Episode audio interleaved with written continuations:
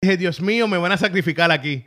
Pero no creo que sea el caso, no creo que sea el caso, porque no hay quien después quien corra los controles aquí en Radio UNE de por ahora.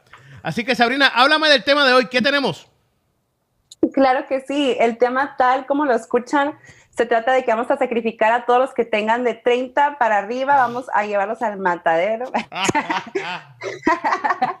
no, no se crean, pero tiene que ver con algo poquito que tiene que ver con eso. Pero mire, Miguel, antes de que usted se meta ya en su rollo, le quiero hacer una pregunta. Dígame, usted Tiene, usted tiene hijos, ¿verdad? Sí, sí. Y cuando usted está comiendo una paleta, cuando está comiendo unas papitas y que sus hijos se le quedan viendo a esas paletas, esas papitas, ¿usted qué hace? Cuando yo, me estoy, cuando yo estoy comiendo papitas o mis hijos están comiendo papitas. No, cuando usted, cuando usted está comiendo algo, lo que sea, algo, acá como algo dulce, unas papitas, y sus hijos se le quedan así viendo con unos ojitos como que, dame papi, y, y usted tiene unas ganas de comer papitas, a ver, ¿qué hace usted en ese momento? La verdad, la verdad, la verdad, la verdad es que primero son ellos, así que se los doy a ellos y yo me como lo que sobre, si sobra algo, lo divido entre los tres. Um, si, si pasa, porque ha pasado, no te voy a decir que no, si hay momentos que digo, ¿sabes qué? You had your stuff already, you, you ate whatever you ate, now it's my turn. But hardly, eso casi nunca pasa. Casi siempre es, mira, ¿sabes qué? Vamos a dividirlo, toma. Pero lo divido con ah. ellos, sí. Siempre me ganan, siempre me ganan con esa carita de bebé chiquito. Ok, vamos a agarrarnos entonces de lo que acaba de contestar Miguel ahí. Yo he aprendido que hay muchas iglesias ahorita en estos tiempos que, que vemos que se están rejuveneciendo y todo eso, pero también me ha tocado ver iglesias donde hay ancianos que los respetamos con todo nuestro corazón porque sabemos que los ancianos son una gran parte del cuerpo de Cristo, pero hay pastores que, que tienen 80 años y no quieren dejar como que los jóvenes florezcan, no quieren dejar que los jóvenes hagan lo suyo y, y por ejemplo, si un joven tiene una idea acá súper grandiosa, súper bonita, se la cuenta a ese pastor de 80 años y el pastor dice, ah, ah, eso está muy acá, muy, muy juvenil, muy mundano, lo que ustedes le quieran llamar. Entonces hay, hay pastores que sabemos que no, no son como todos los que muchas veces vemos aquí en Instagram, porque en Instagram me imagino que todos los que seguimos a, iglesias y todo eso, casi siempre seguimos iglesias como Hillsong y todo eso que son súper juveniles. Entonces, algo que yo he aprendido en todo este tiempo que yo tengo en el camino de Dios es de dejar que los jóvenes hagan lo suyo. Ahorita como Miguel nos dijo, él por amor a sus hijos, él, si sus hijos están comiendo, perdón, si él está comiéndose unas papitas acá súper rico y que él tenía muchas ganas y sus hijos se le quedan viendo así como que papi, por favor, dame. Claro que él va a sacrificar sus ganas de comer esas papitas por dárselo a sus hijos. También cuando, cuando una persona engendra hijos, y me estoy refiriendo a lo espiritual, porque no hay nada mejor que tener hijos en, el, en, el, en esto de lo espiritual, porque entonces aprendes a amar de una manera sobrenatural. Por ejemplo, si no tienes ganas de ir a la iglesia y tú invitaste a alguien que estás evangelizando y todo eso, vas a ir a la iglesia porque sabes que, tú tienes un compromiso con alguien que estás encaminando hacia el camino, camino de Dios.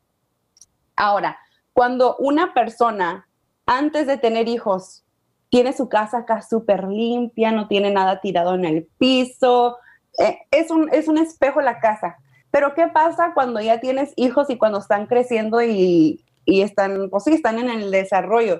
La casa para de ser acá una, una casa que no tenga nada tirado en el piso y se convierte en una casa que hay juguetes por acá, hay juguetes por acá. Y muchas veces tú podrías decir, ay, no, pero mi casa, que este y que el otro.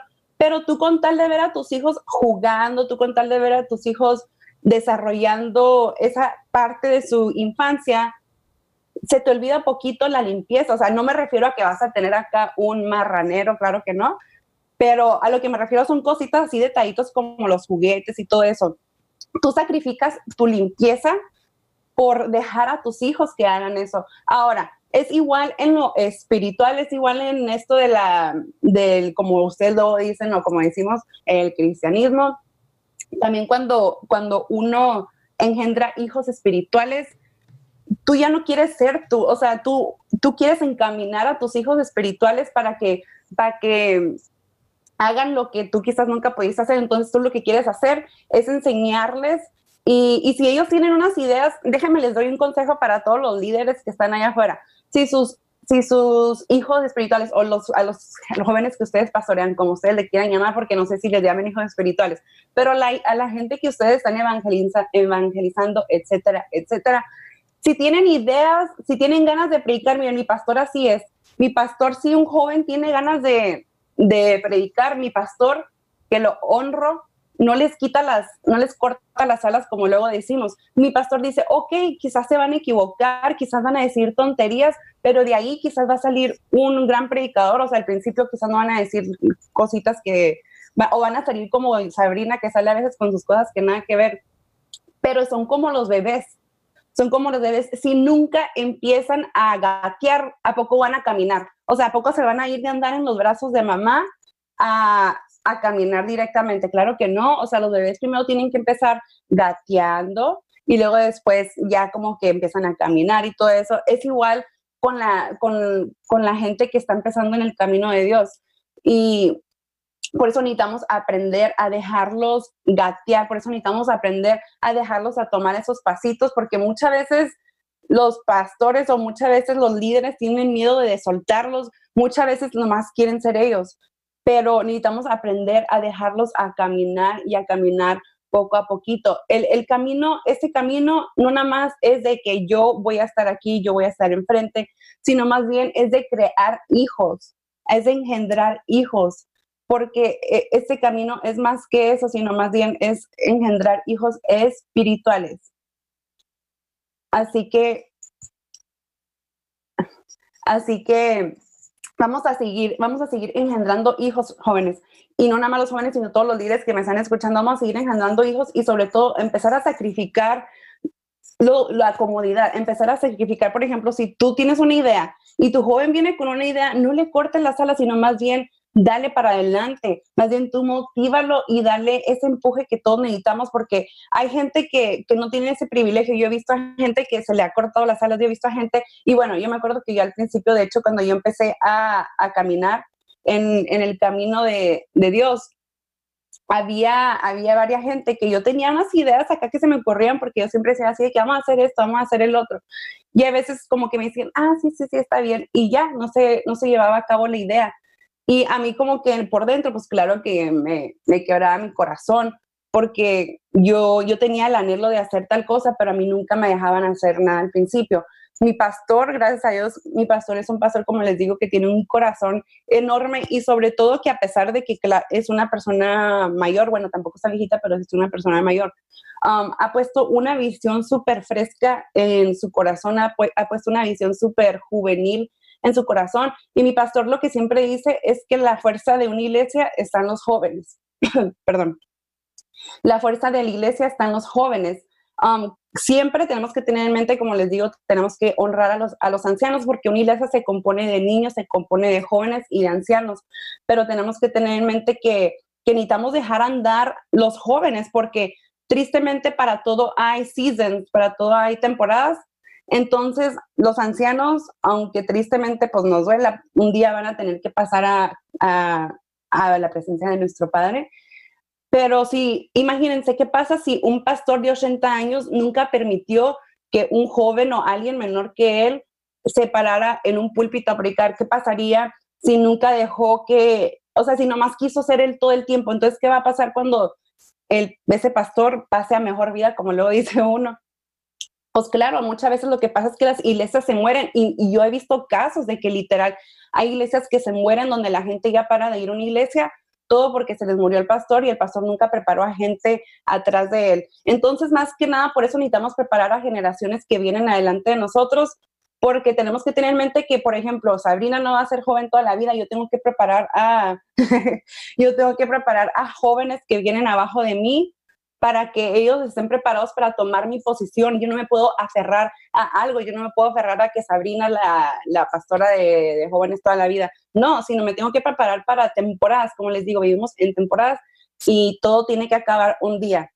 Entonces, más que nada, gente, por eso necesitamos aprender a sacrificar lo viejo por amor a las generaciones que vienen. Si tú no, si tú no estás dispuesto a sacrificar parte de tu tiempo, si no estás dispuesto a sacrificar um, ideas que tú tienes por la generación que viene enfrente, entonces hay un problema de falta de amor hacia, hacia, tu, hacia tus jóvenes. Porque si tú no los dejas andar, los jóvenes se cansan y muchas veces, ay, no, pues a mí no, me dejaron explotar mis ideas y es cuando se empiezan a retirar y todo eso que tristemente vemos a veces jóvenes que se alejan de la iglesia por X cosa. Entonces, por eso ustedes no sean piedra de tropiezo para los jóvenes. Claro que si vienen con una idea de que, ¿sabe qué, pastor? Vamos a hacer una, vamos a hacer un party como si fuera acá con cerveza y todo, pues no, pues tampoco exageren, no me van a salir con eso, pero pero sí ustedes saben a lo que me refiero. Así que yo creo que eso sería todo por el día de hoy. Y, ya saben, hay, que aprender a sacrificar lo viejo por el amor a lo que viene en el futuro, por el amor a nuestros hijos, por el amor a nuestros bisnietos, etcétera. Que Dios los bendiga.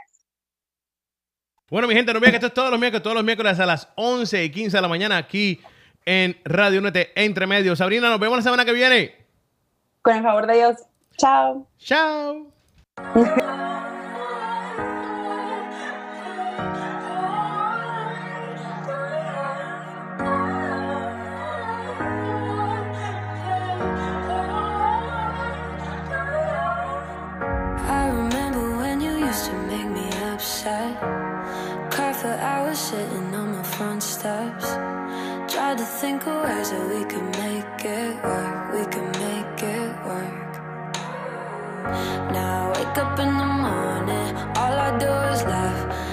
You my phone up, but I ain't calling back. We both know you're crazy, you keep trying to chase me. Ain't no point in that.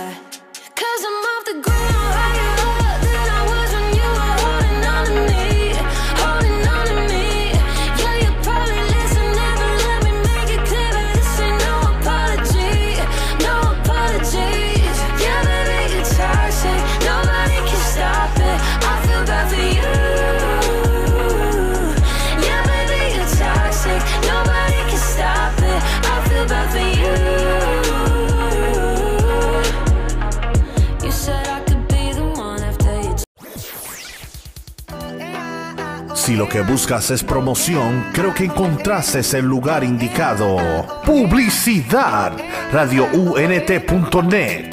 Tenemos las plataformas necesarias para llevar tus mensajes y compañías a las naciones. Para más información, puedes marcar al 407-483-6423. Repito, 407-483-6423 llevando tu compañía y tus mensajes a las naciones.